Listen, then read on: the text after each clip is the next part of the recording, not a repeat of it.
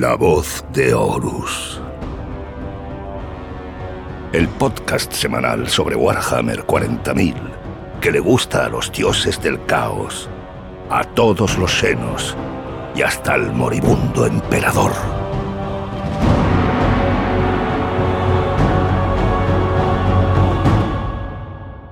Bienvenidos al centésimo trigésimo séptimo programa de La Voz de Horus. Un programa que inaugura un nuevo tipo de contenido. Sabéis que esto lo hacemos de vez en cuando, no mucho, pero de vez en cuando nos gusta meter la cabeza y, sobre todo también meter la oreja y escuchar nuevos contenidos, como cuando hacemos programas de hobby, que es verdad que son a lo mejor un poco más complejos de contar en el podcasting que en formatos más visuales como puede ser un blog o como puede ser YouTube, pero que nos ha gustado cuando lo hemos hecho. Hemos hablado de muchas cosas y tenemos el ejemplo de la teoría del color, donde lo pasamos muy bien contando cosas, contando teoría y, eso se puede hacer hablando. También hay otras cosas que se pueden ver mucho mejor que escuchar, como puede ser ver números. Pero una cosa es ver números y otra cosa es entenderlos.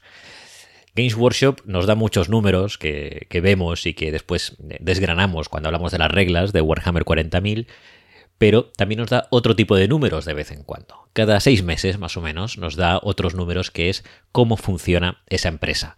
No nos lo da a nosotros, los jugadores, se la da a los inversores, a los accionistas y a cualquiera que quiera saber cómo marcha esa empresa.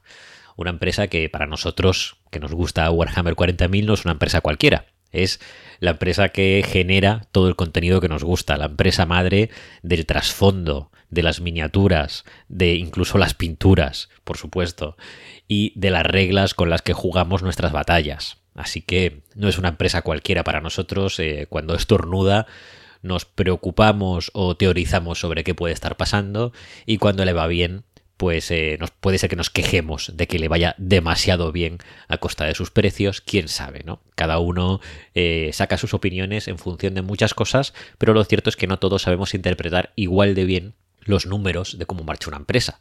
Por eso, cuando Pablo Fernández, nuestro invitado de hoy, me propuso hacer este programa, la verdad es que me pareció algo interesante, diferente, pero muy interesante. Por lo tanto, Pablo, bienvenido a La Voz de Horus. La gente ya te ha escuchado brevemente hace muy poquito, hace un par de semanas, en el programa dedicado a, las Freak Wars, donde pudimos vernos y hicimos un pequeño teaser de lo que va a ser hoy el programa, pero eh, bienvenido, bienvenido ahora sí a La Voz de Horus versión estándar. Muchas gracias por tenerme.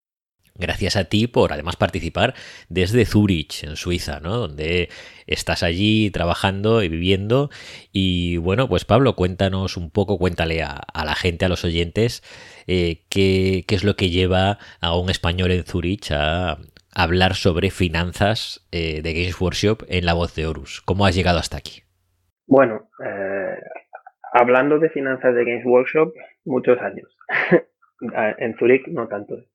Zurich fue un accidente como la mayor parte de las cosas en la vida, porque yo vine a Suiza a estudiar un máster eh, y lo hice además a la otra parte del país, a la parte francófona. Y nada, pues una cosa llevó a la otra y ya llevo seis años aquí. Eh, todavía no me he sentado, no ha habido un día que me haya sentado y haya dicho, ¿qué voy a hacer con mi vida? ¿Me quedo aquí? ¿Me vuelvo a España? ¿Qué hago? Pues se han ido encadenando una cosa tras otra.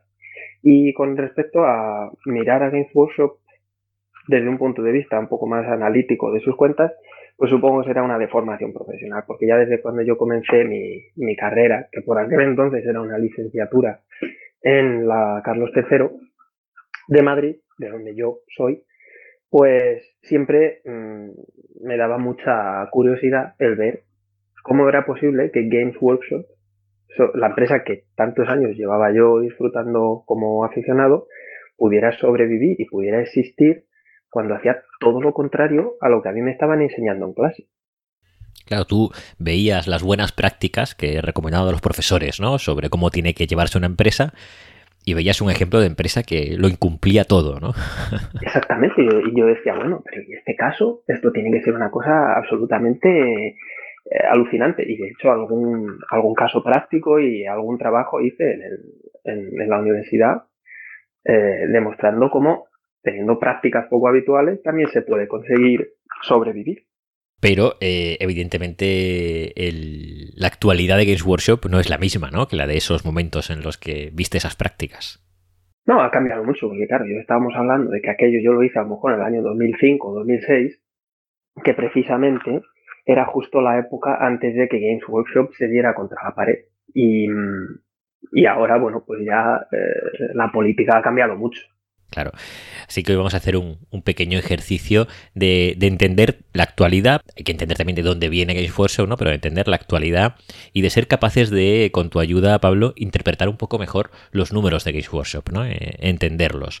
A ver si conseguimos que quede un programa ameno. Yo creo que sí animo a la gente a que lo escuche, ¿no? Que está empezando, está escuchando esta intro, eh, porque vamos a intentar resolver dudas que no solo tienen que ver con eh, el porcentaje de crecimiento durante este semestre o cosas así, sino dudas más generales, dudas que mucha gente se plantea muchas veces sobre el funcionamiento económico o financiero de, Games Workshop.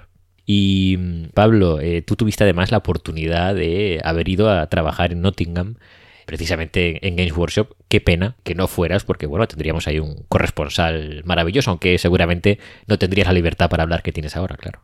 Yo viendo, escuchando vuestro programa que hiciste cuando entrevistasteis a, a Riz, el, de ITC, mm, yo no estoy seguro de que hubiera sido bueno para el podcast, ¿eh? porque seguramente que el NDA hubiese sido de los, de los, de los gordos.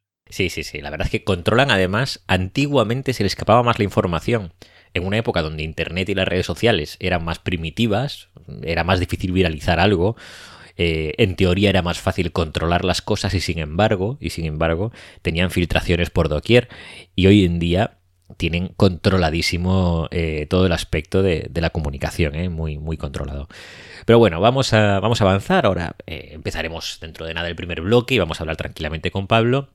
antes de eso, quiero felicitar al Ordo Navarrorum por su cuarto aniversario una felicitación para Gorricho, para el resto de chicos allí en, Pamplona, porque la verdad es que eh, hacen, hacen una labor estupenda, ya son cuatro años, así que enhorabuena, felicidades para ellos. Y también para Gorricho, que hace poco además ganó el sorteo de la voz de Horus hace muy poquito, así que enhorabuena por partida doble. Eh, ya que hablo del sorteo, pues bueno, eh, también quiero agradecer a todos los que apoyáis en Evox. le habéis dado el botoncito azul de apoyar a la voz de Horus porque cada mes eh, tenéis acceso a este programa exclusivo que hacemos testimonios y demonios. Ya tuvimos a Belisarius Cole hace poquito, la semana pasada Alfarius.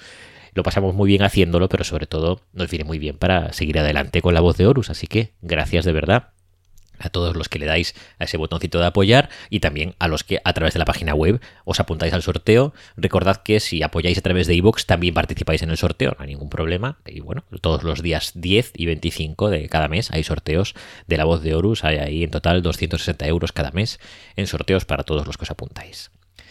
Hay que recordar, por supuesto, a nuestros patrocinadores, a Bandua Games, que tienen las nuevas reglas personalizadas de medida, cuestan 8,95 euros y traen las medidas clave de Warhammer 40.000. Son muy útiles, además de baratas, porque rápidamente en un momento mides las 9 pulgadas de un despliegue rápido, o las 3 pulgadas de, no sé, por ejemplo, el aura de la piedra de los manos de hierro, muy famosa ahora mismo, o 2 pulgadas de coherencia entre miniaturas, una pulgada de combate. Todo eso en una sola regla, muy sencillita y además personalizable. Podéis poner ahí vuestro logo, lo que queráis, el logo de vuestra facción, lo que os dé la gana. Y también ediciones Minotauro, que editan por supuesto la herejía de Horus, entre otros muchos libros, novelas de Warhammer, y que mm, hace poco pues sacaron la novela 40 de la herejía Corax, que puede ser también muy interesante para quienes estén empezando una Guardia del Cuervo. Ahora que ha salido hace poquito el suplemento de Codex para Warhammer 40.000. La semana pasada os contamos a la Guardia del Cuervo y a los Manos de Hierro. Pues si os interesa la Guardia del Cuervo, tenéis esta novela 40 de la herejía de Horus, Corax.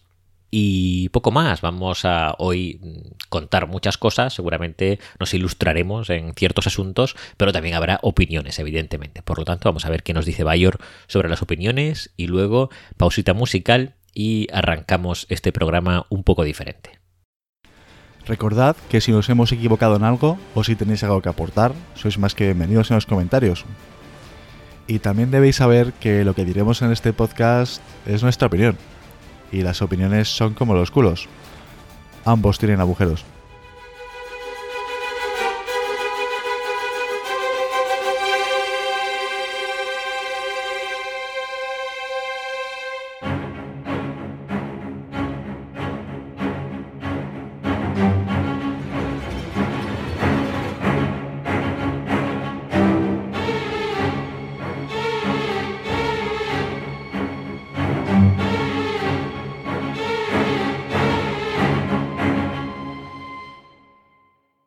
Pablo, pues aquí estamos. Tenemos por delante todo el tiempo que haga falta para entender un poquito mejor a Games Workshop desde el punto de vista financiero, económico y también para eh, sentar unas bases que pueden hacer que más adelante hagamos otros programas o secciones con las que entender el día a día, o en este caso el semestre a semestre de, workshop, ¿no? Pero hoy la idea es, ¿verdad?, sentar las bases para que los oyentes pues sepan mm, o entiendan un poco mejor a Games Workshop y, a cómo funciona.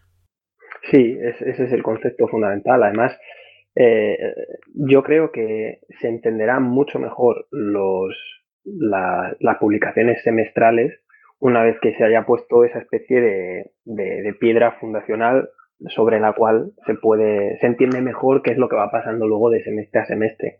Si, por ejemplo, cogemos una de las publicaciones, lo que, lo que se llama en español las, las cuentas oficiales de la empresa, eh, nos va a costar mucho entenderlo porque no sabemos si un aumento del, de los beneficios o de los ingresos de un 15% es mucho, es poco, está bien, está mal, a qué se debe. Sin embargo, si lo podemos comparar con los precedentes, pues sabremos que un 15% ha comparado con esto es mucho o eh, se ha debido fundamentalmente a que la libra ha bajado y entonces han vendido mucho más. Hay que entonces eso yo creo que va a ser muy bueno a la hora de que luego cuando la gente vaya a la voz de y, mire cada semestre cuando se publican las cuentas, pues sea capaz de mirar con unos ojos un poco más, un poco más críticos. Perfecto, pues Pablo, que no se nos asuste nadie, porque hemos hablado ya de porcentajes o de balance de cuentas, que, realmente esto es todo muy interesante y no vamos a hablar solo de a nivel técnico, sino que vamos a entender mejor eh, las cosas. ¿eh? Así que vamos allá y creo que lo primero es lo que le toca el bolsillo a, cada aficionado a este hobby, ¿no? A, ti, a mí y a todos, que son los precios, ¿verdad? La política de precios de, de Games Workshop. Exactamente. Em, es algo con lo cual una cosa es que sepas cómo funciona y por qué está puesta y otra cosa es que estés de acuerdo. Pero mm, nuestro rol aquí es explicar un poco el, de dónde vienen los precios, ¿no? Y los precios eh, de Games Workshop hay un modelo eh, que consiste en una ecuación con varias variables eh, que es así como se ponen los precios porque justamente todas las veces coincide cada vez que se, hace un análisis. Entonces, eh, los, cuatro elementos que entran a formar parte de, estos precios son lo, que llaman ellos los costes de mantenimiento de la empresa, que eso diríamoslo así, que es el coste que le cuesta a Games Workshop mantener todas sus tiendas por todo el mundo, que son más de 500, eh, mantener la fábrica, etcétera, etcétera. Entonces, un, componente de la, de la fórmula, de la ecuación de donde salen los precios, viene de ahí.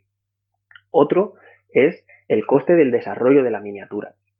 Bueno, pues como todo el mundo que haya participado en un proceso creativo sabe que antes de sacar la última miniatura de Corbux Corax o de Gilliman, pues hubo un bocetaje, hubo una, un diseño 3D, hubo una serie de pruebas eh, de, con, la, con la impresora, etcétera, etcétera. Tercer punto que entra a considerar a la hora del coste de la miniatura final, el coste de producción. Pues evidentemente va a ser más caro producir un titán imperial o un caballero imperial que una escuadra de Ratling, simplemente porque lleva menos material. Y luego, por último, los costes de envío. Costes de envío se incluye aquí todo aquello que va a requerir poner esas miniaturas en su lugar de destino. Evidentemente es una estimación, porque Games Workshop no sabe exactamente cuánto va a vender en Australia o en cualquier otro lugar remoto del mundo. Pero, más o menos, ya ellos tienen una manera de averiguarlo. Em, por lo tanto, podemos ver que al final eh, el precio, por ejemplo, por poner algo polémico o, difícil de asumir para el bolsillo. Capitán Primares, 30 euros. Pero ¿cómo puede costar 30 euros una miniatura? Bueno, pues cuesta 30 euros porque, uno, Games Workshop sabe que al ser una novedad y al ser de la principal facción del juego, lo va a vender. Segundo, sabe que todos los ejércitos de 40.000 necesitan personajes. Luego es otro motivo más por el que sabe que lo va a vender.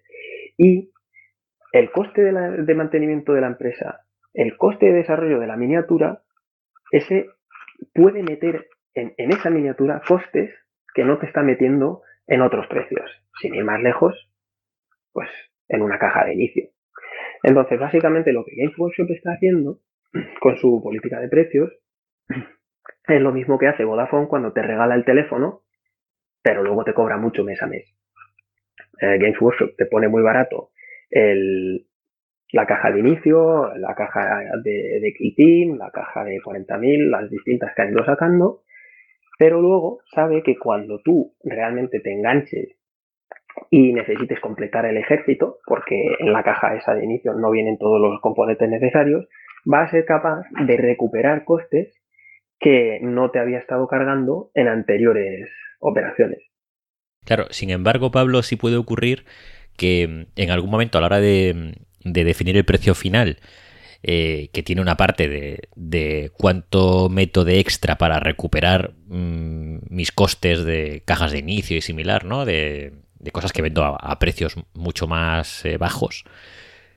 En esos casos a veces pueden equivocarse eh, al decidir ese precio. ¿Por qué te lo pregunto? Eh, porque el tema de los personajes primaris, efectivamente la primera tanda de personajes salió a 30 euros, pero luego vimos como otros personajes de misma talla, mismo tamaño, peana similar, eh, decoración similar, que han ido saliendo, por, ejemplo, para, para, facción de Marines Espaciales del Caos, un año después de, de los personajes primaris, salieron a 25 y se ha establecido más o menos como 25 euros el nuevo estándar de personaje de ese tamaño. Mm, eso es una recogida de cable, es decir, se han dado cuenta que 30 era un pelín excesivo. Pueden llegar a bajar el precio de una miniatura que ya han establecido, es decir, una vez que ya dijeron que costaba 30 euros eh, un bibliotecario o un capitán o un capellán o un apotecario, ¿no? Perdón, dije tres y eran cuatro, ¿no? Eh, esa tanda inicial pueden llegar a hacer esa bajada de precio o tienen que hacer lo que estamos viendo que es bajar el precio de otras miniaturas similares, bueno, bajar, ponerlo a 25 en vez de 30, ¿no? Eh, definir que no, no tienen que recuperar tanto, tanto con cada miniatura. Yo por un lado estoy dando información, que es cuál es la fórmula por la cual se establecen los precios. Lo que pasa es que evidentemente en toda fórmula en la que las variables las conoces tú y posiblemente ni siquiera tú, porque supongo que Games Workshop trabaja por estimaciones. Entonces, ¿cuánto va a ser el coste de, envío de todas las miniaturas? Por ejemplo, vamos a poner Marneus Calgar cuando sacaron la nueva miniatura. No lo puedes saber, tienes que hacer una estimación. O cuánto va a ser, o cuánto fue mi coste de desarrollo de, de la miniatura de Gilliman. Pues tampoco lo sabes, porque parte del bocetaje, parte de esas eh, ilustraciones que tú hiciste a nivel de arte conceptual, etcétera, luego puede ser que las utilices posteriormente para otra cosa. Entonces eso ya te baja el coste directo de, eh, en este caso, eh, Rubo Por lo tanto, una cosa es que tengamos una guía general de cómo Games Workshop pone sus precios y otra cosa es que Games Workshop sea consistente en sus políticas porque al final son decisiones que la gente toma y los directivos cambian, los jefes de departamento cambian y por lo tanto cuando tú me preguntas, ¿es posible que Games Workshop decida bajar el precio de una miniatura a la que ya había metido, digámoslo así, en una franja de, de precio? Evidentemente.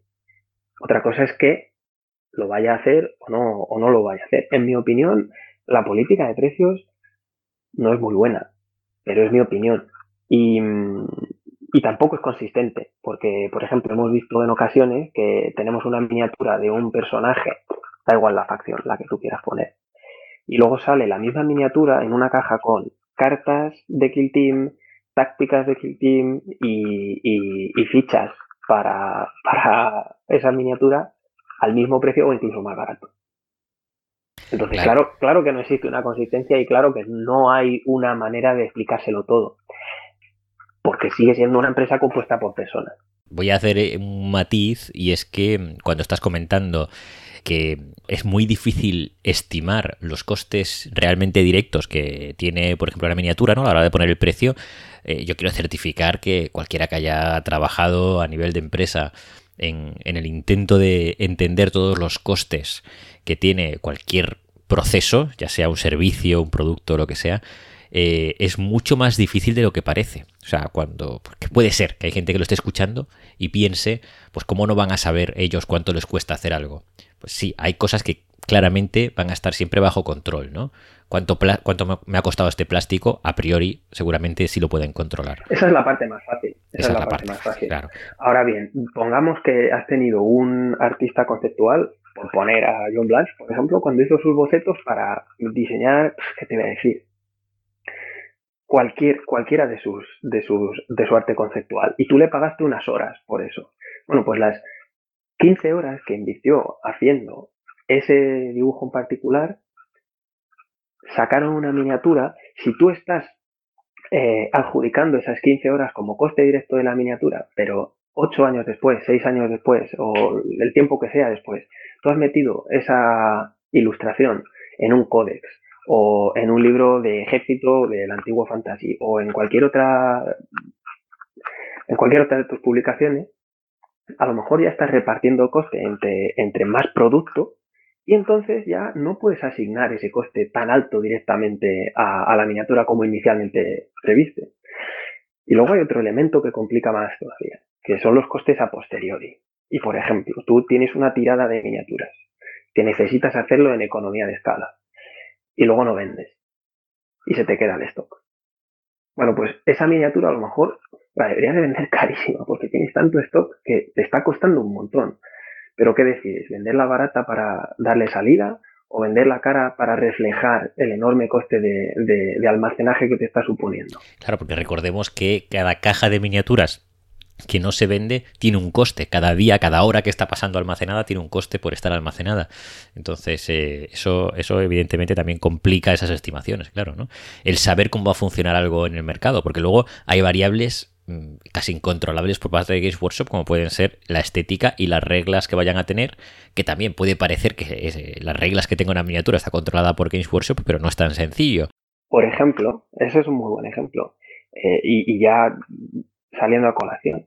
Eh, está vendiendo un 15% menos desde que entró, desde que entraron los libros de ejército de, octava edición.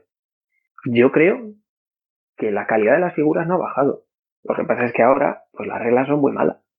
Claro, claro, evidentemente. y no solo son malas, sino que el, simple hecho de que la joya de Fortual, desde el punto de vista al menos, Em, yo creo que sentimental, no sé los números, pero sentimentalmente, que es la herejía de Horus, está mm, sufriendo del hecho de jugar con unas reglas que ahora todo el mundo entiende como obsoletas, que es eh, las de séptima edición.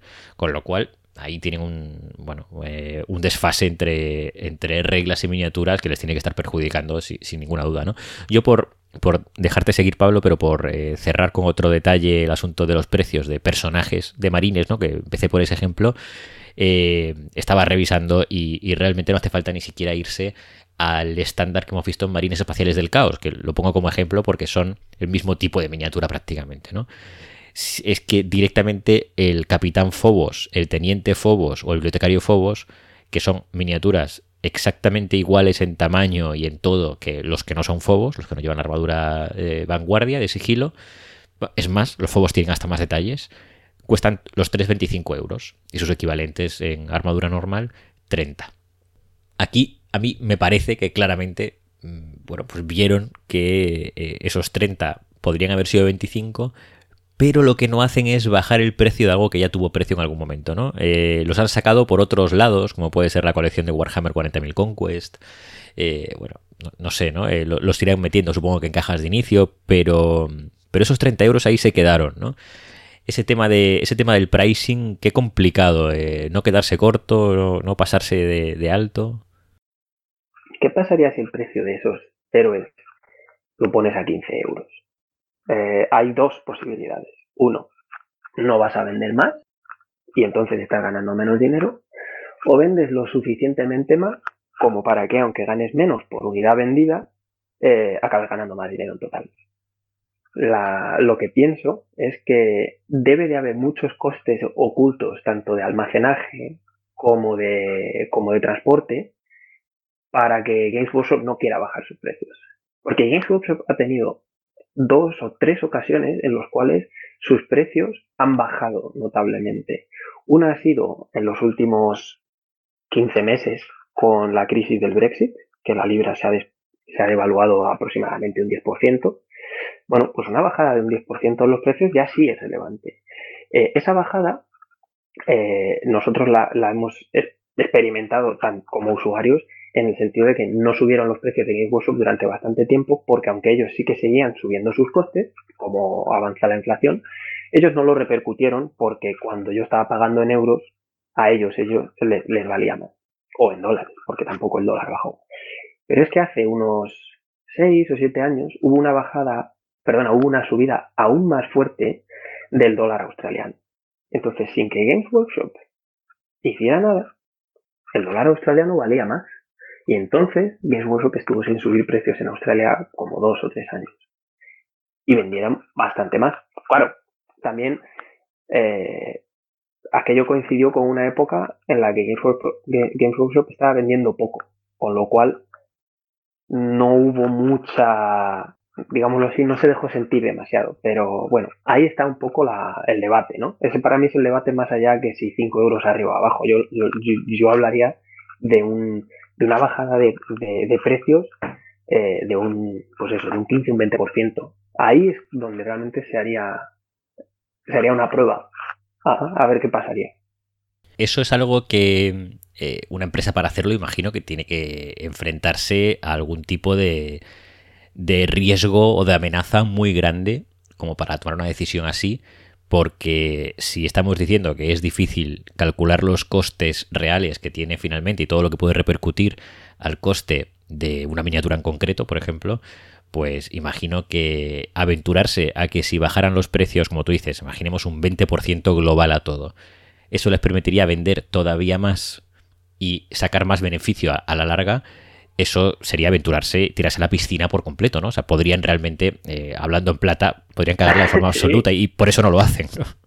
Sí, a ver, yo creo que hay varios riesgos implicados de hacer eso. En, primer lugar, como, como gestor de la empresa, como cualquier miembro de la directiva, a mí el primer miedo me entraría a nivel de logística. Yo diría, vale, si bajo los, los precios un 20% y vendo un 25% más, ya le estoy sacando un 5% de, de, ventaja, digámoslo así. Pero ¿cuántos más costes de almacenaje, de envío, de, posibles pérdidas y de problemas tengo de tener que organizar un 25% más de volumen de, tránsito de material. Yo creo que ese es el primer, el primer miedo. Luego hay otro miedo que es el pensar. Games Workshop en varios de sus informes ha declarado como uno de sus problemas el encontrar personal de calidad tanto para la producción como para el diseño de miniaturas. Le cuesta retener a los profesionales y le cuesta encontrar talento. Eh, por lo tanto, Games Workshop además es una empresa que tiene un proceso de diseño y de desarrollo de sus miniaturas bastante lento. Por ejemplo, todas las novedades que estamos viendo, o cuando van sacando el, Battle Systems Bulletin, lleva unos tres o cuatro meses de, de retraso. O sea, las cosas están diseñadas y, testeadas tres o cuatro meses, luego se saca el Warhammer Community o el, Battle Systems Bulletin y un mes y medio más tarde es cuando ya finalmente sale en la, Games Workshop, en la White Dwarf y, en la, y en la web. Entonces, el hecho de que Games Workshop tenga ese, ese proceso de desarrollo tan lento hace que necesites, por la propia estructura de tu negocio, tener reservas siempre de capital, porque tú le vas a tener que estar pagando tres meses de adelanto o cuatro meses de adelanto o cinco meses de adelanto a tus artistas.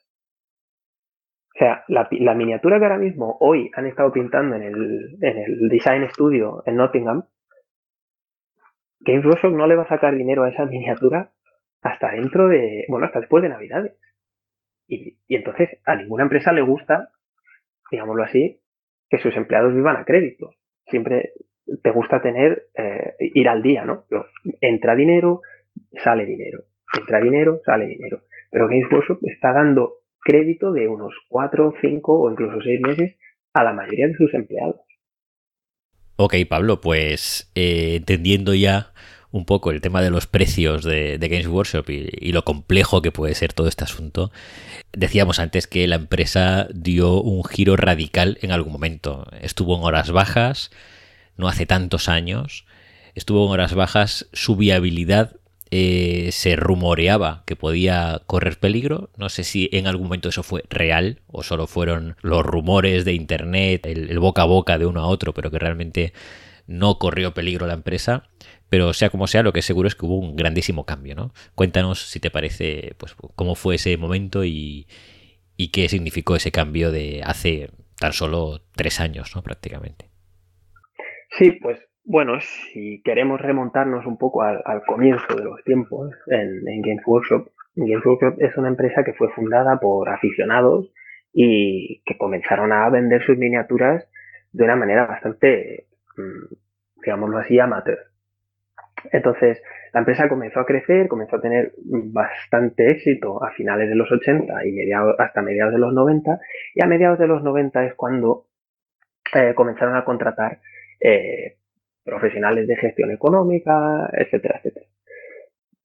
Hasta 1998 no hubo mucha disciplina empresarial que se, que se hubiera aplicado, simplemente que se hacían las cosas un poco pues eh, de manera lógica y muy a la cuenta de la vieja. Games Workshop no era una empresa que tuvo em, deuda en ningún momento hasta mediados de los 2000. Eh, Games Workshop utilizaba su propio dinero para abrir tiendas, no utilizaba modo de franquicia, no utilizaba ninguna otra cosa. Simplemente, pues que es verdad que tenía ciertos puntos de venta que no eran suyos, pero, pero vaya, que las, tiendas que eran que estaba abriendo Games Workshop eh, eran tiendas suyas. Eh, con lo cual, pues era un, eh, era un, sistema de desarrollo bastante lento, bastante seguro al mismo tiempo, porque no tenía deuda y porque iban pagando lo que ellos tenían dinero para, pagar, no estaban haciendo proyecciones a largo plazo, hasta que llegamos a finales de los 90. ¿Qué ocurrió en finales de los 90 y principios de los 2000? Que comenzaron a salir ciertas empresas eh, que hacían miniaturas de fantasía y que le estaban empezando a poner una cierta competencia, porque Games Workshop hasta entonces no había tenido competencia en la parte mm, de miniatura fantástica, en miniatura histórica nunca había entrado, salvo aquel pequeño episodio con el Warhammer Historical, pero bueno, no de manera significativa, y a finales de los 90 se encontró con que eh, estaban entrando nuevas empresas, etcétera, en, el negocio. Con lo cual, Games Workshop decidió eh, contratar a gente más profesional. Eh, fue cuando Games Workshop salió a bolsa y entró gente que a la gestión y la dirección de Games Workshop le dio una, un, aura pues muy de mirar a las cuentas con más cuidado, de, de bueno, principios económicos y de gestión financiera pero no era gente que tenía conocimientos del hobby. Entonces, hubo decisiones buenas que se tomaron, como por ejemplo cuando, cuando mejoraron mucho el sistema de, envíos por correo, lo que era anteriormente el mail order, eh, se pasó a tener una web, eh, se canceló, si os acordáis todos, la parte de, de venta por, por despiece en su momento Games tuvo catálogos y tuvo venta, venta, por despiece y que todos los componentes, tanto de metal como de plástico, de plástico eran matrices, pero de metal era cada componente individualmente estaba inventariado y se podía pedir por correo. ¿Y cuánto se echa eso de menos, Pablo, desde el punto de vista de, del hobby? ¿Cuantísimo se echa de menos? Porque al final teníamos que acudir a la venta de bits, ¿no? Como, como se conoció así más popularmente después, eh, de, terceras compañías eh, o de cualquier otro medio, hoy día incluso la impresión, bueno, necesitas una pieza muy concreta de una miniatura que a lo mejor tiene muchísimas, pues lógicamente no vas a adquirir otra caja completa con a lo mejor 102 componentes para conseguir por duplicado o por triplicado uno que te hace falta, ¿no? Eso era, era una maravilla, ¿no? Que, en su momento estaba. Yo creo que esa es la única decisión que con mis conocimientos de gestión nunca podría justificar el mantener ese servicio. porque luego ha habido otra serie de, medidas impopulares para el aficionado, pero que desde el punto de vista financiero o de gestión económica se podría defender un poco el punto de vista del aficionado. Pero en este caso, claramente eso tenía que ser una pesadilla máxima a nivel de, logística, de inventario y de control. Yo no sé cuánta gente tendrían trabajando única y exclusivamente para ese servicio y creo que la única cosa que Games Workshop podría haber hecho, de haber querido eh, mantener ese servicio, era haberlo externalizado, haber abierto una pequeña filial o haber pagado una pequeña tarifa a una empresa pequeña de dos o tres empleados que lo hubieran hecho por su cuenta. Pero claro, estamos hablando de unos conceptos de gestión para lo que es Games Workshop que tampoco creo yo que se quisieran meter en esos, en esos jardines. Pero vaya que a los aficionados tomaron la decisión fácil, ¿no? Que fue, bueno, pues cortar eso. Cortar que, por los años. Cortar que era, seguramente pues una sangría de coste y, un beneficio pequeño. Pero es que ahí, eh, aquella, aquella directiva que estuvo desde finales de los 90 hasta el 2000, bueno, ahora estamos hablando de 2006 hasta su defunción como directiva, que fue en 2016. Em, también hubo decisiones bastante más cuestionables, incluso a, nivel económico, y es que cuando eh, el auge de Internet, de las redes sociales, etcétera, etcétera, Games Workshop no se subió al carro para nada. Eh, de hecho, mm, tuvieron incluso bastantes eh, se perdieron mucho en, batallas legales contra gente que, posteaba contenido, gente que subía vídeos de YouTube eh, con ninguna intención de sacarle, de sacarle partido económico, eh, que a lo mejor ponía una canción o un tema de música y tal, y, ponía las fotos que había escaneado de sus, de sus y ponía a lo mejor homenaje a la Guardia Imperial, o homenaje a los caballeros grises, y, y incluso pues, se, metía en litigios y, y estaba digámoslo así, ocupada en, evitar su presencia en las redes, en evitar que más gente la conociese, en evitar que, el hobby se, propagase y en evitar básicamente, eh, bueno, pues el progreso y los cambios que se estaban desarrollando en la tecnología en el momento de, bueno, pues eso, desde mediados de los 2000 hasta el año 2015 que aquella directiva pues finalmente no, no consiguió no consiguió buenos números. Eh, llegados más o menos los principios de los años 2010, la década del 2010, que Workshop estaba en problemas serios, porque como hemos comentado es una empresa que tiene una estructura de costes muy pesada, muy, muy poco ágil y con muchas tiendas, con muchos gastos que mantener de su estructura y no estaban consiguiendo unas, unas cifras de venta lo suficientemente lo suficientemente rentables. Entonces, incluso ya todavía la, directiva anterior fue la que decidió eliminar eh, el juego Warhammer Fantasy. Esa es una decisión que se encuentra tomada y ejecutada ya la nueva directiva. Y el motivo por el que deciden hacer eso es porque era una línea de, de producto que estaba dando una rentabilidad baja, estaba teniendo pocas ventas y el análisis que hizo Games Workshop fue que las ventas eran pocas debido a que no había una facción fundamental y principal, no había una facción protagonista, como puede ser los marines espaciales en 40.000, y no había una figura icónica a la que cualquier mm, principiante, cualquier joven jugador de entre 8 y 15 años, que es cuando la gente se suele iniciar, pudiera eh, recurrir como, figura icónica del, del, juego. Además, era un juego que tenía mucha complejidad de reglas, eh, requería de muchas miniaturas para poder jugar partidas eh, a nivel de torneo o a nivel de número de puntos habitual. Así es que decidieron, eh, decidieron cargarse ese sistema. ¿Cuál fue el problema? El problema fue que se cargaron Warhammer Fantasy Battles, pero no propusieron una alternativa real. Y de hecho, el nacimiento de Age of Sigmar fue un poco de aquella manera. Fue pues un poco porque los empleados de la, de la empresa quisieron eh, generar un producto que supliese a, a, las batallas de fantasía medieval y lo dejaron en juegos de fantasía, etcétera, etcétera. Ellos mismos fueron los, los que quisieron encontrar una, pues, una nueva oleada para un, sustituto a, Warhammer Fantasy Battle. Y cuando entra la nueva directiva, lo que hace es abre un equipo para ponerles al mando del desarrollo tanto estético como de las distintas facciones, como sobre todo desarrollo de reglas de, de of Sigmar. Entonces esa fue, digámoslo así, de las primeras decisiones de, la nueva directiva que entra en 2016 a nivel de Warhammer 40.000, otra decisión muy importante que toman es acabar con eh, la red de complejidad y de multitud de sistemas de reglas y de códex que había de séptima edición y quieren darle un carpetazo y una nueva existencia a 40.000 con octava edición.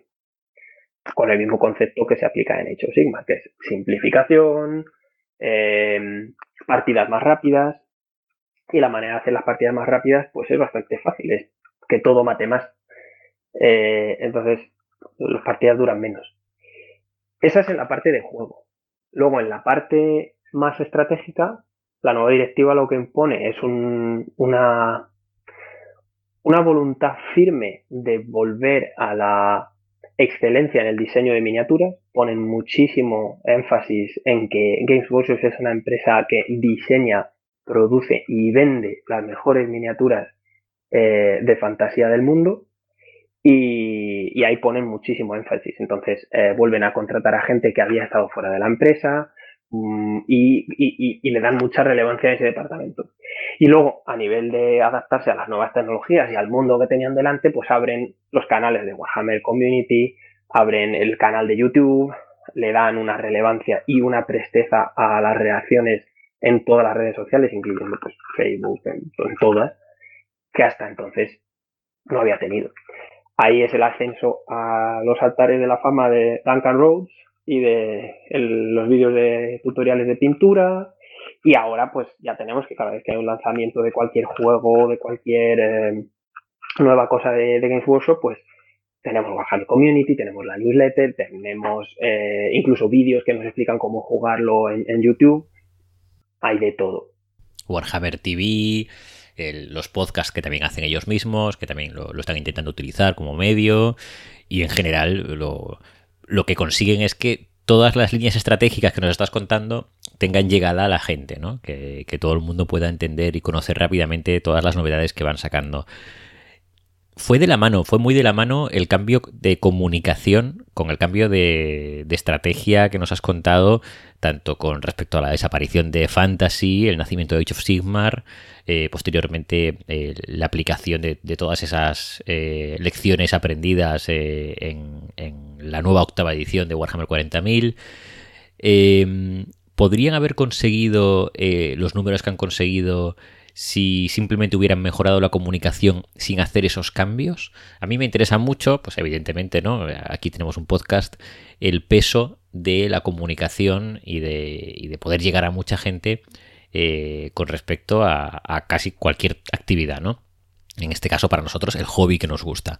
En el caso de ellos, pues eh, el diseñar miniaturas y reglas para las miniaturas, eh, ¿Crees que la comunicación la tendrían que haber mejorado antes o es lógico que se cambió fuera de la mano de, todos los demás? Yo creo que la, comunicación deberían de haberla puesto en marcha muchísimo antes, porque mm, pensemos en cuántos años desaprovechó Games Workshop un, Facebook ya relevante, un YouTube ya relevante. Mm, ¿Cuántos años eh, Games Workshop ha tenido la posibilidad de, colgar eh, reglamentos en PDF de manera gratuita o incluso de, permitir a, sus aficionados una mayor interacción con, la empresa. Yo creo que Games Workshop desaprovechó durante muchos años eh, la, posibilidad de la comunicación más directa que ya le daban las tecnologías. Bueno, también se puede argumentar, como hace Games Workshop, que claro, que es que hasta, entonces ninguna empresa seria eh, tenía un canal de YouTube o ninguna empresa seria eh, mandaba newsletters si no quería vender publicidad.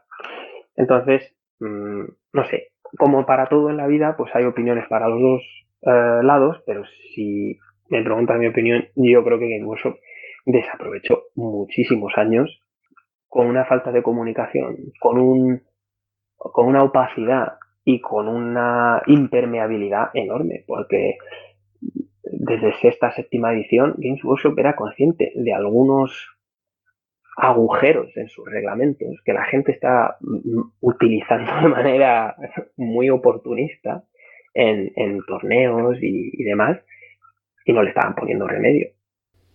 Había una desconexión total entre empresa y, público eh, objetivo de, sus productos. ¿no? Eh, eso, eso a mí por lo menos siempre me llamó mucho la atención en ese periodo y difícil decirlo exactamente a nivel de, números si a lo mejor se puede marcar, ¿no? Como tú decías, desde final de los 90 o principios de los 2000 hasta 2015, por decir algo.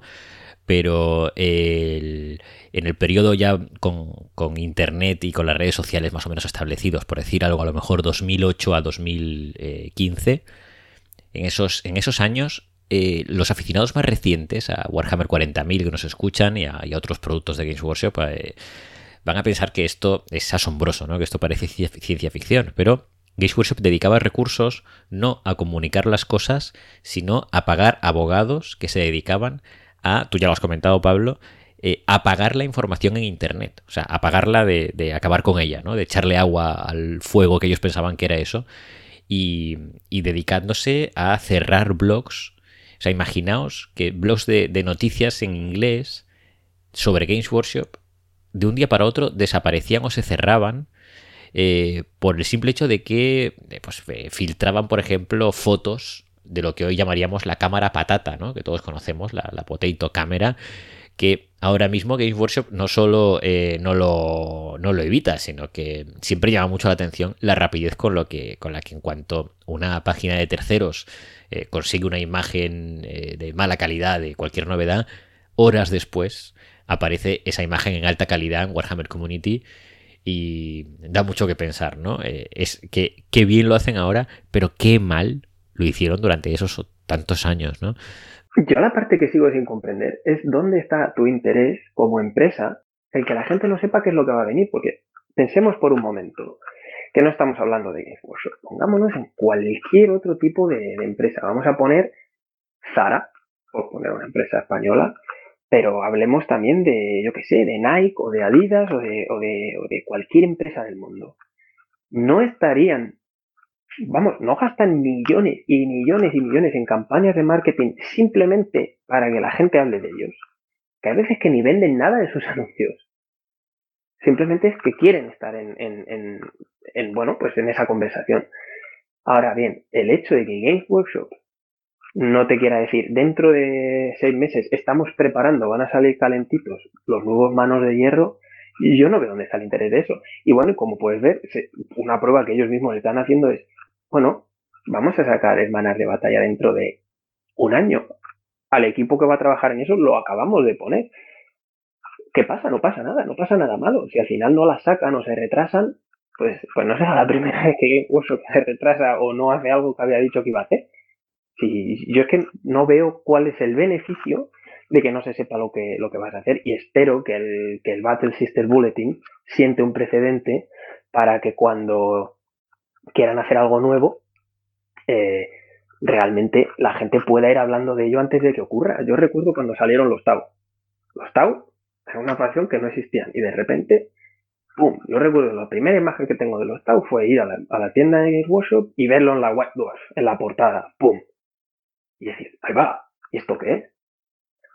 Y que meses después había gente que me decía, tío, cansa con ejército nuevo. Joder, yo de haberlo sabido me lo, me lo hubiera comprado. Entonces, nunca he entendido cuál es el, el afán de, Games Workshop de que no sepamos qué es lo que están ahora mismo haciendo en el, en el estudio de diseño. Claro, desde el punto de vista otra vez de, de las finanzas de Games Workshop, eh, esta mejora comunicativa yo creo que tiene un peso eh, absoluto, no tiene un peso importantísimo. Pero bueno, tú nos has dado otros ingredientes, ¿no? Además de la mejora de comunicación y de dejar de perseguir brujas y dedicarse todo lo contrario, ¿no? A, animar a que se hable de ellos, que eso siempre va a ser bueno para ellos. De hecho, una de las, de las medidas más importantes que yo creo que tomó Games Workshop en, aquella época fue a todos los canales de YouTube que habían hablado de ellos o que tenían una mera, una, una, una cierta representatividad o suficientes suscriptores, enviarles productos gratis para que pudieran hablar de ello y enseñarlos de verdad, no la, no la foto de la cámara. Para, para mí, eso eso demuestra un cambio de mentalidad y un, y un decir, bueno, esta gente ya, ya ha vuelto de, la cicatriz maledictum, ya, ya le llega la comunicación. Y entonces hicieron todo esto, hicieron el cambio de comunicación, eso está claro, eh, una inversión que sin duda les ha dado mucho retorno, siempre difícil de medir, pero sin duda les ha, hecho, les ha dado mucho retorno, ¿no? El equipo de Warhammer Community y demás, y de marketing en general todos los cambios que nos contabas de, eh, afianzar su liderazgo como la empresa que hace las mejores miniaturas, eh, los cambios en, reglas e incluso directamente en sistema de juego y en mundo de juego en Age of Sigmar y en Warhammer 40.000. Y todo esto, ¿qué produjo? Es decir, ¿qué ha pasado? Más o menos todo el mundo lo sabe, pero bueno, ¿qué ha pasado en estos dos, tres años, desde que empezaron a, implementarse todos estos cambios? Otro área importante que hemos dejado fuera es la recuperación de los juegos de especialistas. Eso era una, una sección que se había eliminado y que Games Workshop muy inteligentemente reabrió. Em, ¿Por qué digo inteligentemente? Porque Games Workshop, Games Workshop no es tonta. Games Workshop muchas veces lo que no encuentra es manera de solucionar los problemas que tiene, pero al menos sabe identificar dónde, dónde, está, eh, dónde están los problemas del enfermo. Y Games Workshop sabía que tenía muchos aficionados eh, que habían abandonado el hobby. O bien que habían, se habían mantenido en el hobby, pero ya no consumían productos de Games Workshop. Y ellos habían identificado que había una comunidad de Necromunda, de Blood Bowl y de otros juegos de especialistas que seguían manteniendo esos juegos vivos ellos, sin motivo aparente, habían renunciado a, a ganar dinero con esos, con esos juegos. Entonces, por orden de relevancia de estas comunidades, comenzaron a recuperar esos juegos. Primero Blood Bowl, que digámoslo así, es la comunidad que más absolutamente es como los escarabajos y la leyenda de la guerra nuclear. Si hay una guerra nuclear, sobrevivirán los escarabajos y la comunidad de Blood Bowl. Las cucarachas, Pablo, las cucarachas. sí, sí. Entonces, primero sacaron eh, Blood Bowl, además de una manera un poco, si quieres, precipitada, porque ni siquiera cambiaron reglas, nada, simplemente con el nuevo cambio de directiva se dijo esto hay que hacerlo. A continuación vino Necromunda de la misma manera, no tenía ni reglas Necromunda, que luego tuvieron que ir sacando las reglas por. Entonces, como ves, son medidas que Games Workshop sabía que tenía ese problema de gente que se le había marchado y bueno, pues su manera de ponerle eh, solución al problema fue volver a crear la sección de, juegos de especialistas. Una sección que nos ha dado además muchísimas alegrías, que es refrescante y que sin embargo eh, ahí sí a nivel económico su modelo eh, debe ser muy distinto ¿no? al, de, al de los grandes nombres, 40.000 evidentemente, pero también Age of Sigmar, porque, eh, claro, son tiradas muy limitadas de miniaturas, no hay demasiadas miniaturas que se vendan en masa, eh, pues como, por ejemplo, cómprate 30 de este tipo de miniatura porque te hace falta 30 para esta unidad o 40 para esta unidad, ¿no? Sino que son mucho más individuales casi siempre, a veces son cajas cerradas, a veces son cajas que tienen luego expansiones. Mm, es casi otro tipo de negocio, ¿no? Dentro del propio Games Workshop. Sí, de hecho yo estoy convencido de que a nivel de, bueno, si, miramos a nivel de contabilidad, en algunas ocasiones, juegos de especialista, algunos de los juegos de especialista están eh, incluidos dentro de, la matriz eh, fundamental, que es en este caso, por ejemplo, Warhammer 40.000.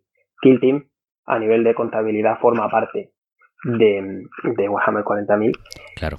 Claro, porque es que en el caso de Kill Team, además, sí que es verdad que como utiliza las mismas miniaturas, ¿no? Tiene sentido que sea parte de, de sería, muy difícil saber si esta caja de, de primarios intercesos me la están comprando para Kill Team o para 40.000. Realmente, mm, o, yo mismo que compré recientemente una caja de arlequines, ¿cómo saber a qué, a qué, a qué sistema de juego va a acabar eh, va a acabar parando esa, esa caja. Entonces, yo creo que lo incluyeron así, pero eh, hay otros juegos de especialista, como es Blood Bowl, como es Necromunda, como va a ser a partir de ahora Aeronáutica Imperialis, que están encuadrados dentro del equipo de diseño y de producción de Forge World. Entonces, sí que llevas razón que es un, es un negocio casi aparte. Muy bien, Pablo, pues vamos a hacer ahora una pequeña pausita musical para ir procesando toda esta información y luego venimos con, números de ventas, de ventas que nos van a interesar a nivel internacional, pero también, evidentemente, también en España. y por tipología de productos. Algo muy interesante. Ahora nos cuentas.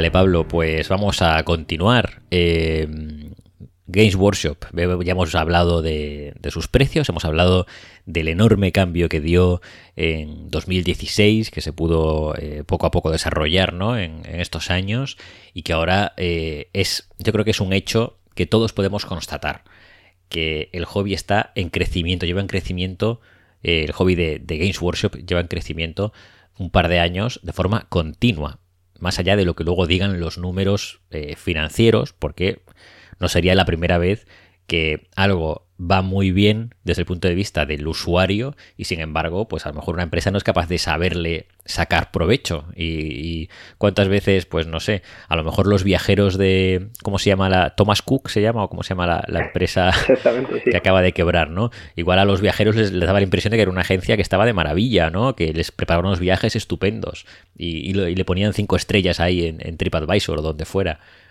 Pero acaba de quebrar. Eh, no siempre está todo relacionado. Lo que es seguro es que desde el punto de vista del hobby va todo viento en popa. Y Games Workshop, ¿cómo le van eh, esas ventas y sobre todo ya no las ventas, sino también los beneficios?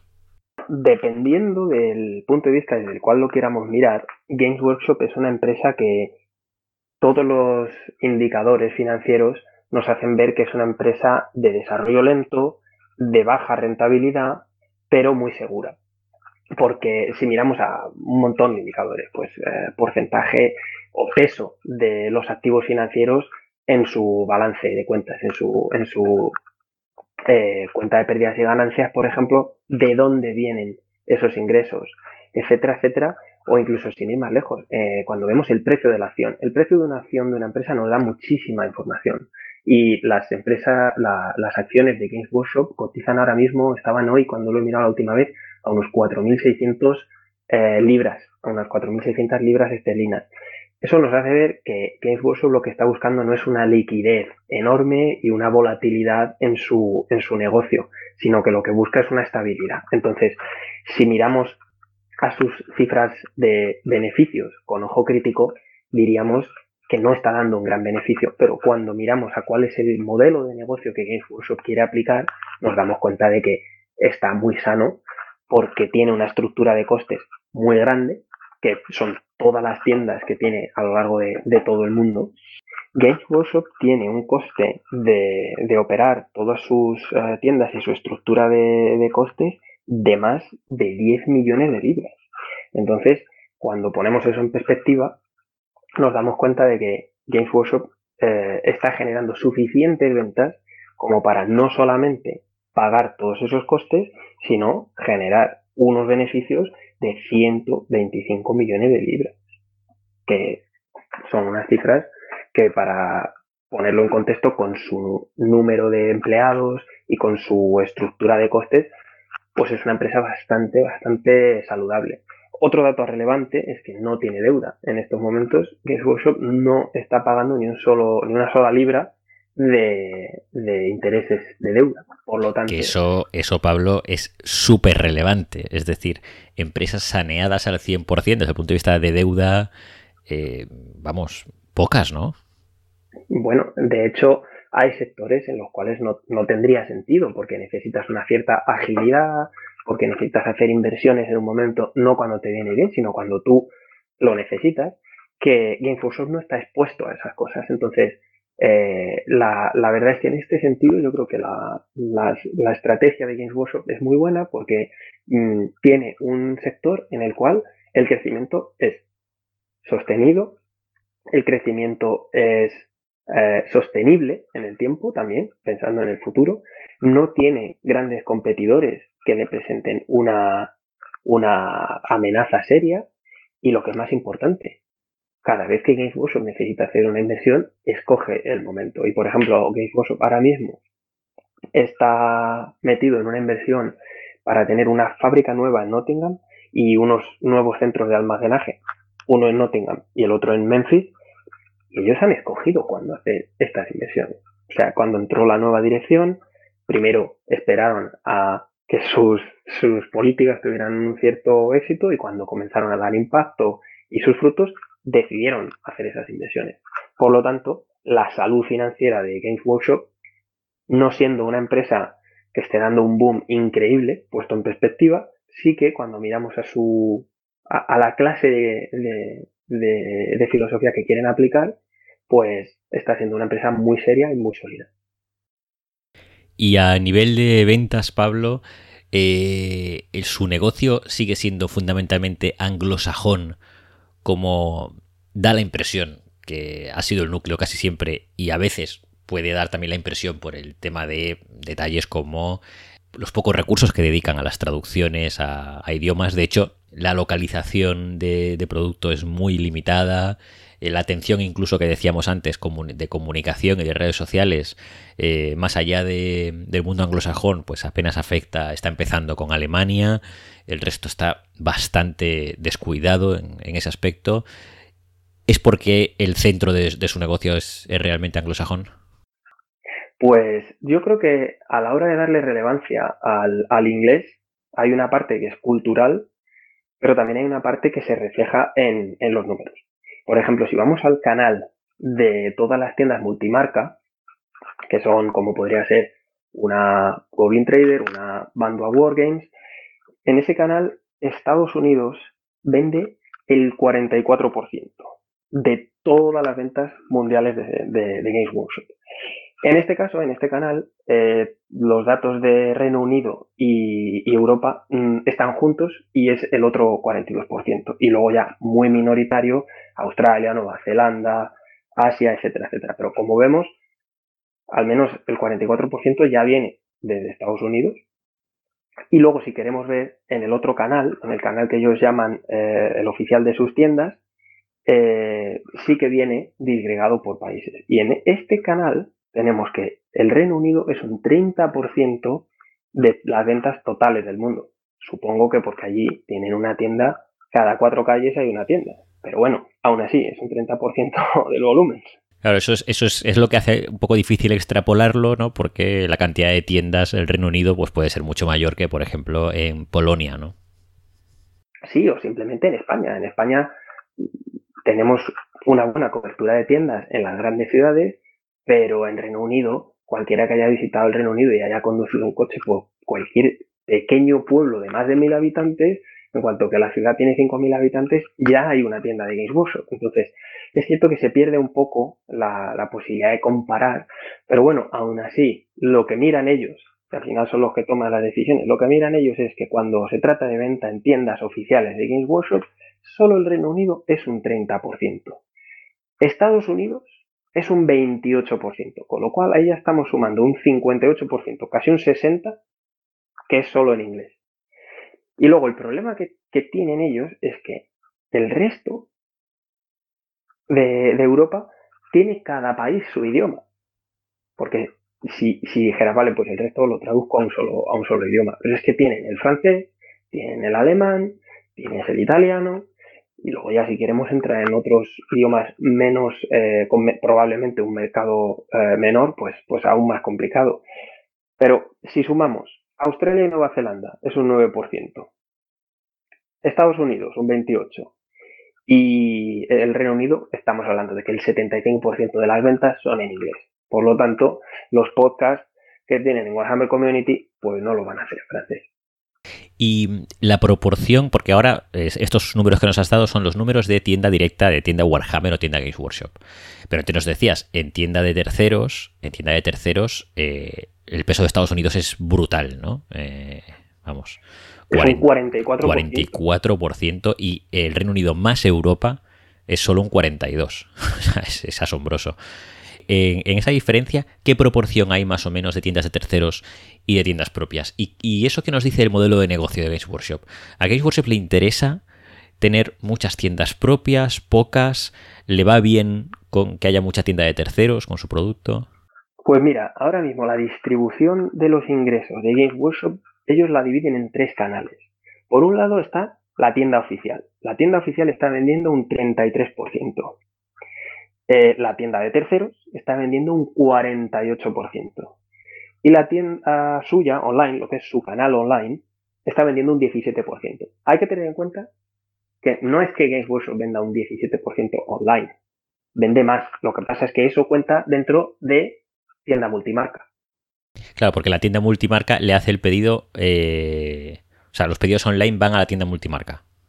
Exactamente, lo que no hace Workshop es, eh, registrar o, seguirle la pista o traquear si um, Band Wargames o Goblin Trader venden qué porcentaje en la tienda y qué porcentaje por internet. Lo que Workshop sabe es que le llega un pedido de esa tienda y ellos lo despachan y listo. Así es que por eso tenemos la división entre los tres, eh, los tres canales de 48% tienda multimarca, 33% de tienda propia de Games Workshop y el 17% online. Yo creo que el, online tiene que ser más relevante. Eh, lo que pasa es que ellos pues no lo miden. Y en todo caso seguro que tendrá mucho recorrido de crecimiento y irá comiéndole sitio a las tiendas físicas. Lo que pasa es que también por la naturaleza del producto, que es tan Yo creo visual que no hay mucho más margen a crecer al, al comercio online porque es, es, un producto muy de, muy de tocar, muy de ver, muy de, muy de presencia física. Entonces, es posible que el comercio online sea la manera en la que Games Workshop pueda en el futuro tratar de entrar en nuevos mercados, con una manera, como una manera de, reducir costes. Pero lo que es en, en mercados ya, ya consolidados, no sé yo hasta qué punto ese crecimiento va a ser muy importante, especialmente cuando pensamos en productos como pinturas, escenografía o elementos en los que necesitamos ver la escala, necesitamos ver el producto. Y eh, ventas en España, ¿hay alguna forma de saberlo? Eh, ¿Hay alguna forma de saber cuánto está vendiendo, si está vendiendo suficiente como nosotros creemos en España Games Workshop? Yo eso no he accedido salvo a pistas que me hacen que me hacen creer que el crecimiento de España en los últimos años ha sido enorme, pero porque Games Workshop en España sí que estuvo verdaderamente al borde del, colapso. Em, lo cual no sé si es muy bueno o es que estábamos muy mal. Eh, yo lo que sé es que cuando yo estuve en el proceso de selección para el, el equipo de, desarrollo eh, en Europa, eh, había unas cinco o seis personas en el equipo del Reino Unido, tres para Francia, cuatro para Alemania y una para España. Si eso nos da un poco la idea del volumen de ventas, porque además yo creo que también hay que pensar que sospechosamente la gente que tiene, o sea, los, países que tenían equipos más grandes, todos tienen traducción de sus, de sus. Y sin ir más lejos, España tiene una persona en ese departamento, pero es que Polonia o, o países más pequeños también tienen solo uno. Italia tenía también solo uno. Entonces, no sé, a lo mejor eso nos da una idea de la escala hay que asumir que si, si el mundo anglosajón es la primera división, Estados Unidos y Reino Unido es la primera división de, la atención de Games Workshop y Francia y Alemania son la segunda, nosotros estamos en segunda B.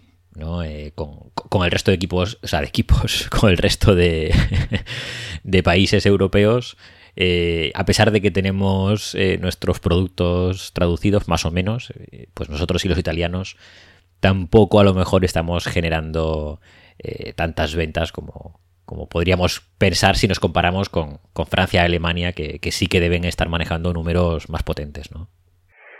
Sí, yo lo traduciría en que si, por ejemplo, ahora tenemos un Warhammer TV o unos podcasts en, inglés, si se están planteando en alguna esquina, en algún cuarto de, eh, sala de reuniones de, de Games Workshop en Nottingham, se están planteando sacar alguna edición en alemán o en francés, mm, no creo que esté sobre la mesa el español o el italiano. O sea, esa es la sensación que yo tengo, pero de nuevo, no son más que suposiciones mías.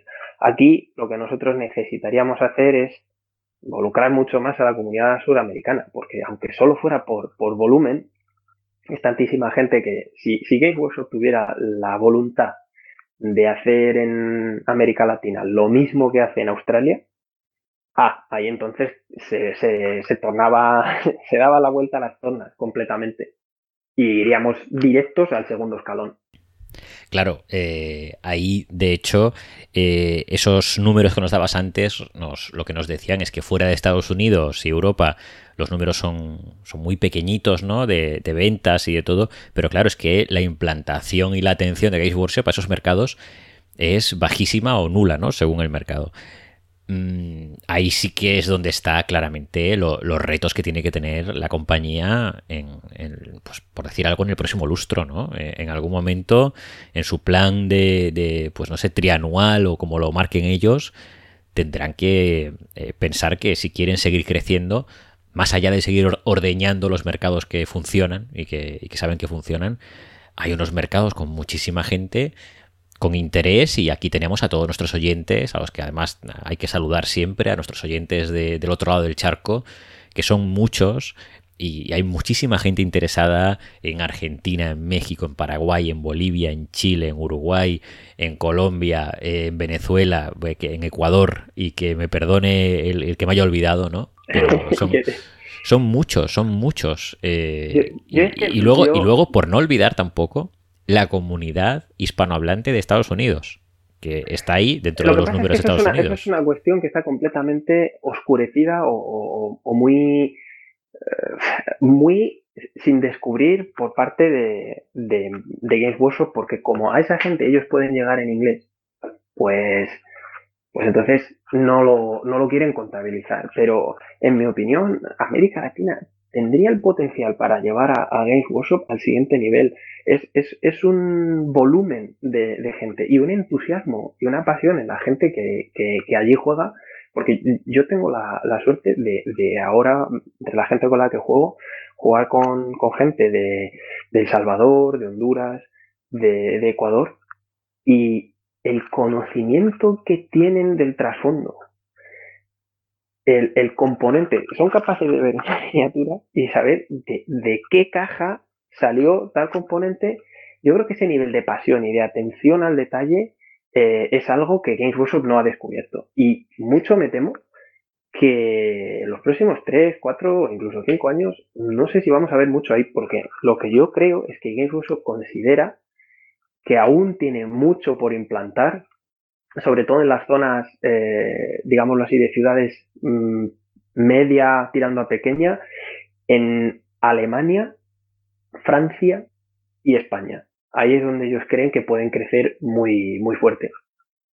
Mm, no digo que no, pero yo creo que por euro invertido, o, eh, si lo queremos decir en términos eh, coloquiales, el esfuerzo que voy a invertir y el retorno que me va a caer, yo estoy convencido de que el, caso de, América Latina es muchísimo más interesante que, que el de estos lugares, pero eh, yo creo que hay un aspecto cultural en la toma de decisiones empresarial y lo digo yo que vivo fuera de España, en el cual eh, la consideración que se hace de América Latina como un potencial área de negocios es como si les hablas de Marte. Ya, ya, sí. E, ellos todavía no, no lo ven como, como, un verdadero mercado. Y nosotros sabemos que sí lo es. Nosotros sabemos, lo, lo tenemos clarísimo. Pablo, tema también del Brexit. El Brexit está en boca de todos. Tenemos a, Boris Johnson decidido por, por, conseguir un Brexit duro.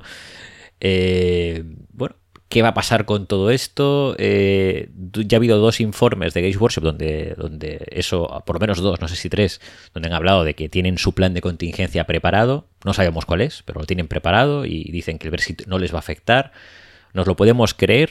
Eh, cuéntanos, ¿qué, ¿qué, va a pasar con el Brexit y con Games Workshop? Y sobre todo, ¿qué va a pasar en nuestro bolsillo? O sea, ¿cómo lo vamos a notar nosotros? ¿no? Bueno, mmm, vayamos por partes. La parte de qué piensa Games Workshop cómo le va a afectar. Eh, no sé lo que pensarán en, de verdad. Realmente no lo sé. Lo que sí sé es lo que ponen en su publicación de cuentas. Y en sus publicaciones de cuentas dicen que mientras nosotros tengamos artistas, mientras nosotros podamos mantener a los empleados que queremos aquí, y en eso están haciendo referencia clara a que tienen empleados extranjeros que no quieren que con la nueva ley eh, pues tengan que abandonar el Reino Unido. Eh, mucha parte de sus artistas, de sus eh, diseñadores de, miniaturas y de, y de dibujantes no son británicos. Y ellos están asustados de perder esa, esa, esa mano de obra. Pero es la única parte en la que, en la que hacen un mínimo Mm, una mínima mención a, la precaución o, a la parte que no quieren perder.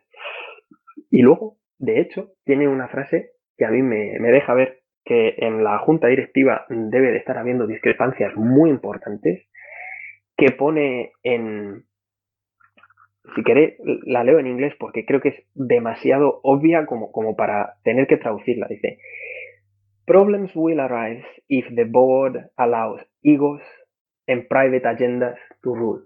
¿Qué quiere decir?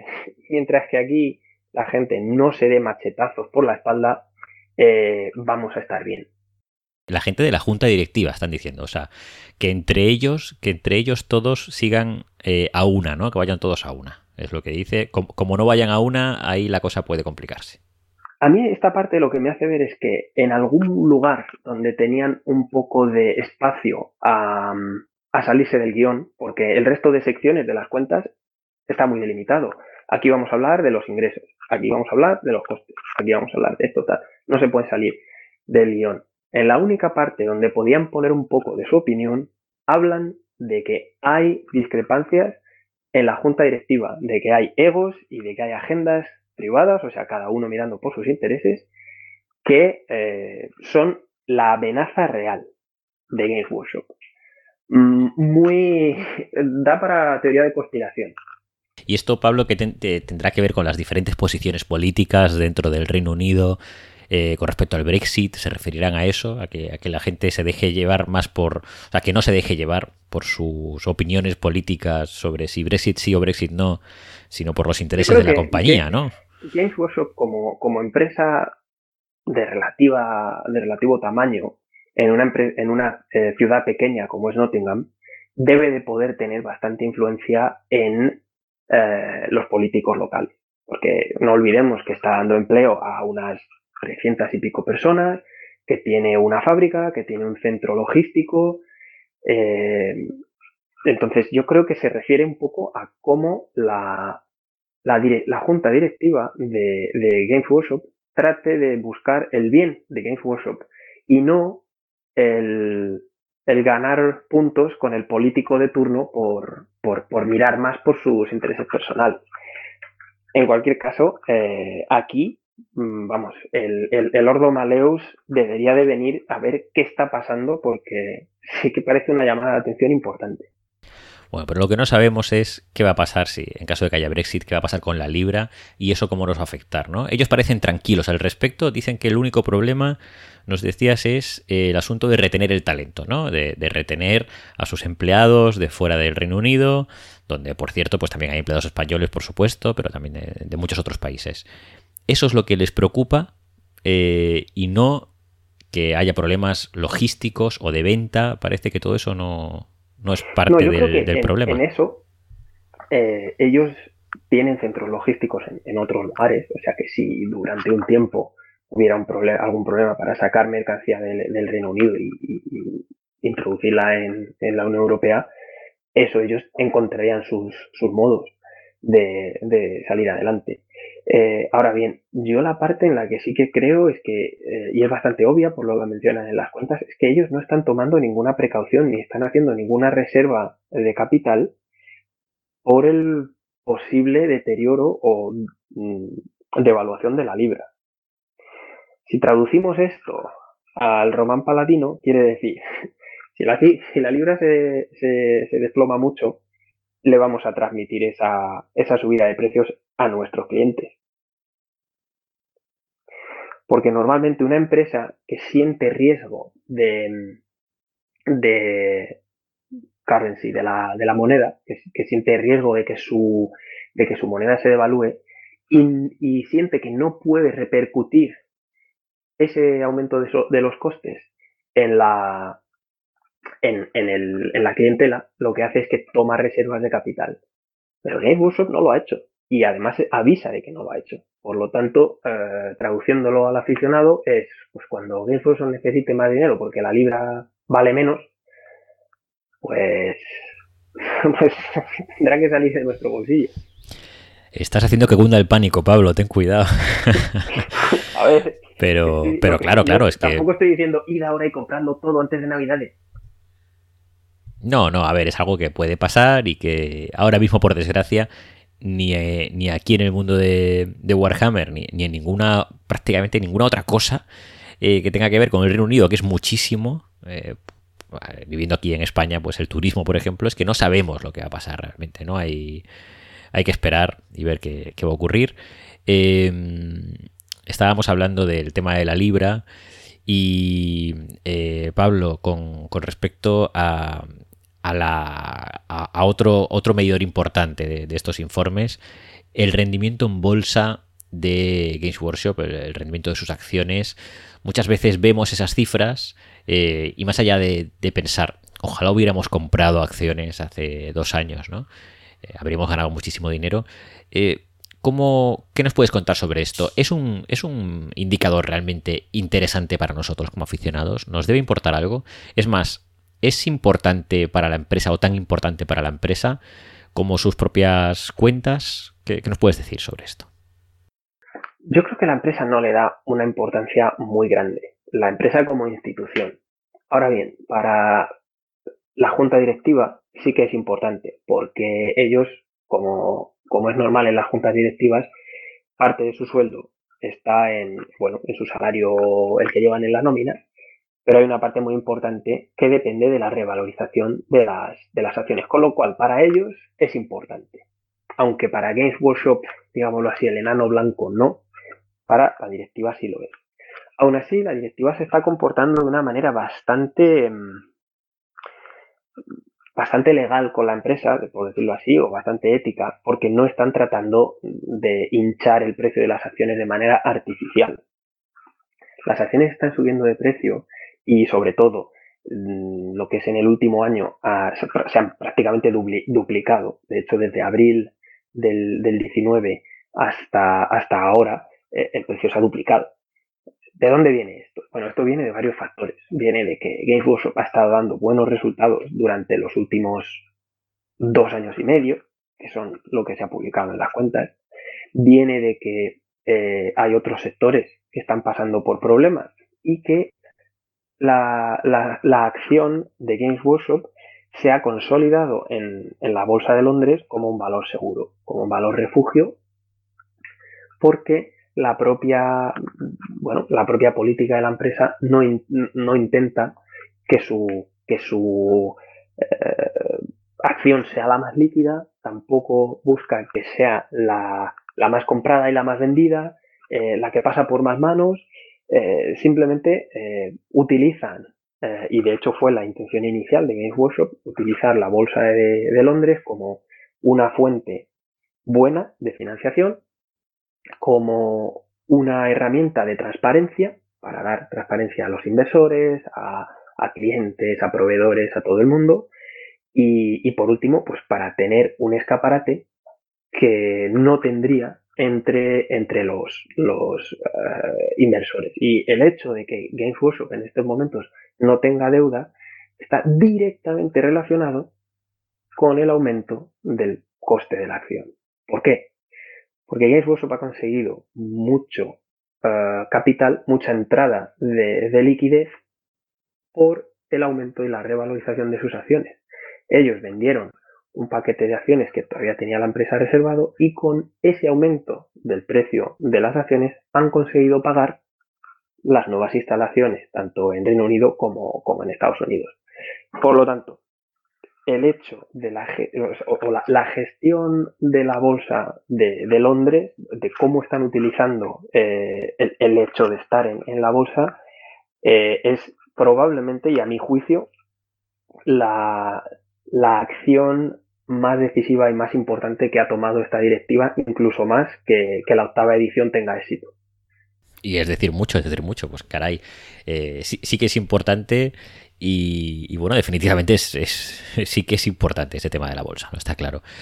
Eh, Pablo, yo ahora te quería, te quería preguntar ya para ir cerrando ¿no? el programa de hoy, eh, la, sensación que, te queda de, cómo está ahora mismo eh, la compañía Games Workshop y sobre todo qué recomendaciones darías a los oyentes de qué indicadores tienen que mirar o cómo tienen que interpretar la siguiente vez que vean números sobre Games Workshop, ya no vamos a hablar de precios, porque de precios ya hablamos en el bloque anterior, sino de, para entender la salud que tiene la empresa y estar tranquilos con que va a poder seguir dando la droga que nos da continuamente. Eh, que esa es la otra preocupación, ¿no? Una es que no nos cobre mucho y la otra es que siga sacando las cosas que, siga sacando productos que, siga, sacando, productos eso es que siga sacando esa metadona entonces eh, qué es lo que hay que mirar para saber que que, sigue a plena salud, que todo va bien, que no hay problema, no, no es cuestión de que vaya a entrar en recesión ni nada, sino que estamos eh, donde queremos estar. Pues es que realmente no sabría contestarte, a esa pregunta precisamente en este momento, porque te voy a explicar. En este momento está creciendo, saliendo de la, de, la niñez y entrando en la pubertad la niña bonita de, Games Workshop, que en este caso es el departamento de licencias. Eh, de cómo evolucione este departamento de licencias y de cuántos ingresos lleguen desde ahí, ahí será cuando tengamos que ver si Games Workshop sigue siendo una empresa de miniaturas, no solamente de, palabra, sino de, realidad, o es una empresa que se dedica más a sacar un producto para la venta a corto plazo de la nueva serie super popular, los nuevos cómics de Marvel y, el tal y el cual. En estos momentos, eh, bueno, de hecho, voy a remitirme al, reporte de enero de 2019. Games Workshop había generado por royalties, esto es, cuando firman el contrato, 5 millones y medio de libras ese año. Pero es que por, comisiones y por los porcentajes de luego el éxito de esos, de esos productos a los que habían dado sus, sus royalties, ganaron 36 millones de libras. Esa cifra en el siguiente informe de, de, de cuando fue, de, eh, eh, de julio, del 30 de julio, se había duplicado. Entonces, ahora mismo el mirar a la salud de Games Workshop es difícil porque si realmente el departamento de, licencias se va a convertir en el nuevo motor de ingresos, pues a lo mejor da igual cuántas miniaturas vendan. Si la serie que saquen o los cómics comienzan a vender mm, como una locura, pues, pues no sé. Entonces, por eso tengo la duda en, responderte.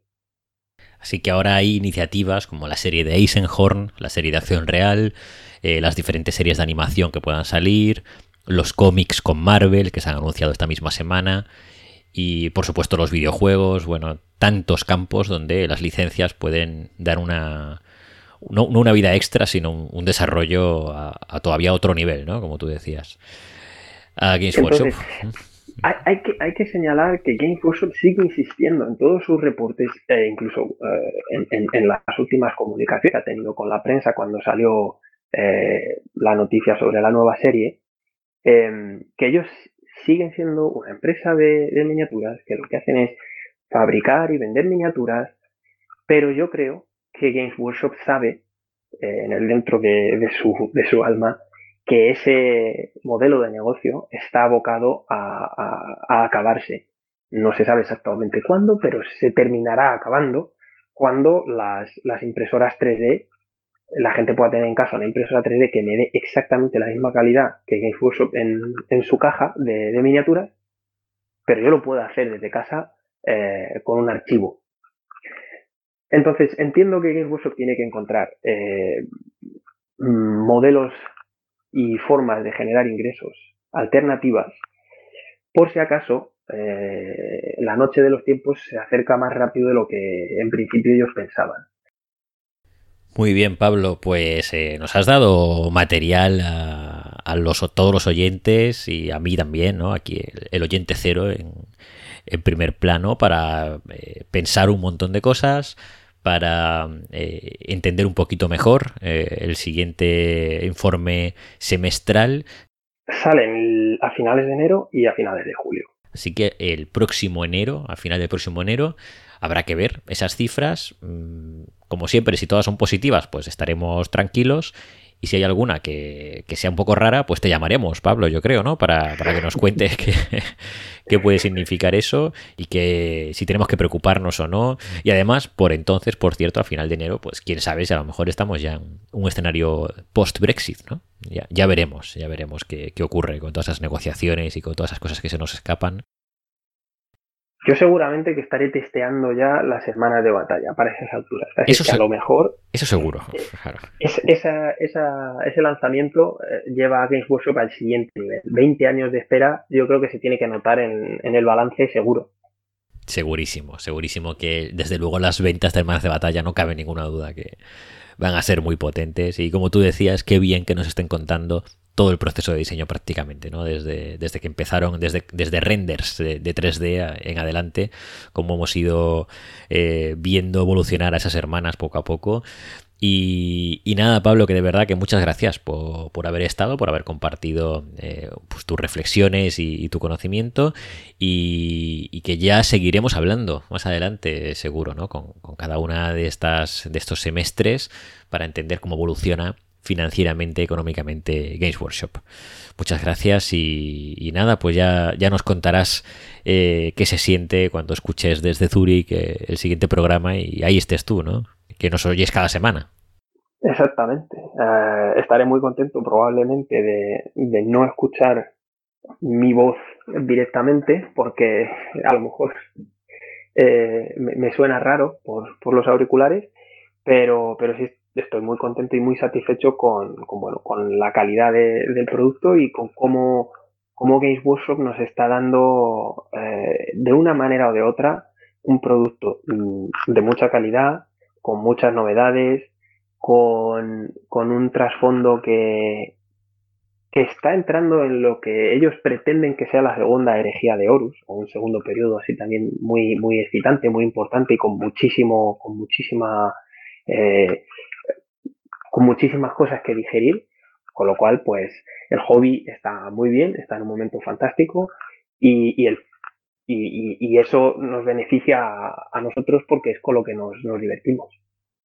Eso es lo más importante. Si tú imagínate, ¿qué íbamos a hacer? Eh, bueno, las miles de personas que escuchan este programa, ¿tú crees que le interesaría para algo escuchar pues cosas sobre el aspecto financiero de una empresa si no fuera porque es el hobby de nuestros amores y, por eso nos importa, ¿no? Es, hasta ese punto llega, ¿no? Eso está claro. Venga, Pablo, muchísimas gracias y, hablamos muy pronto, ¿vale? Hasta Encantado. luego. Muchas gracias. Chao.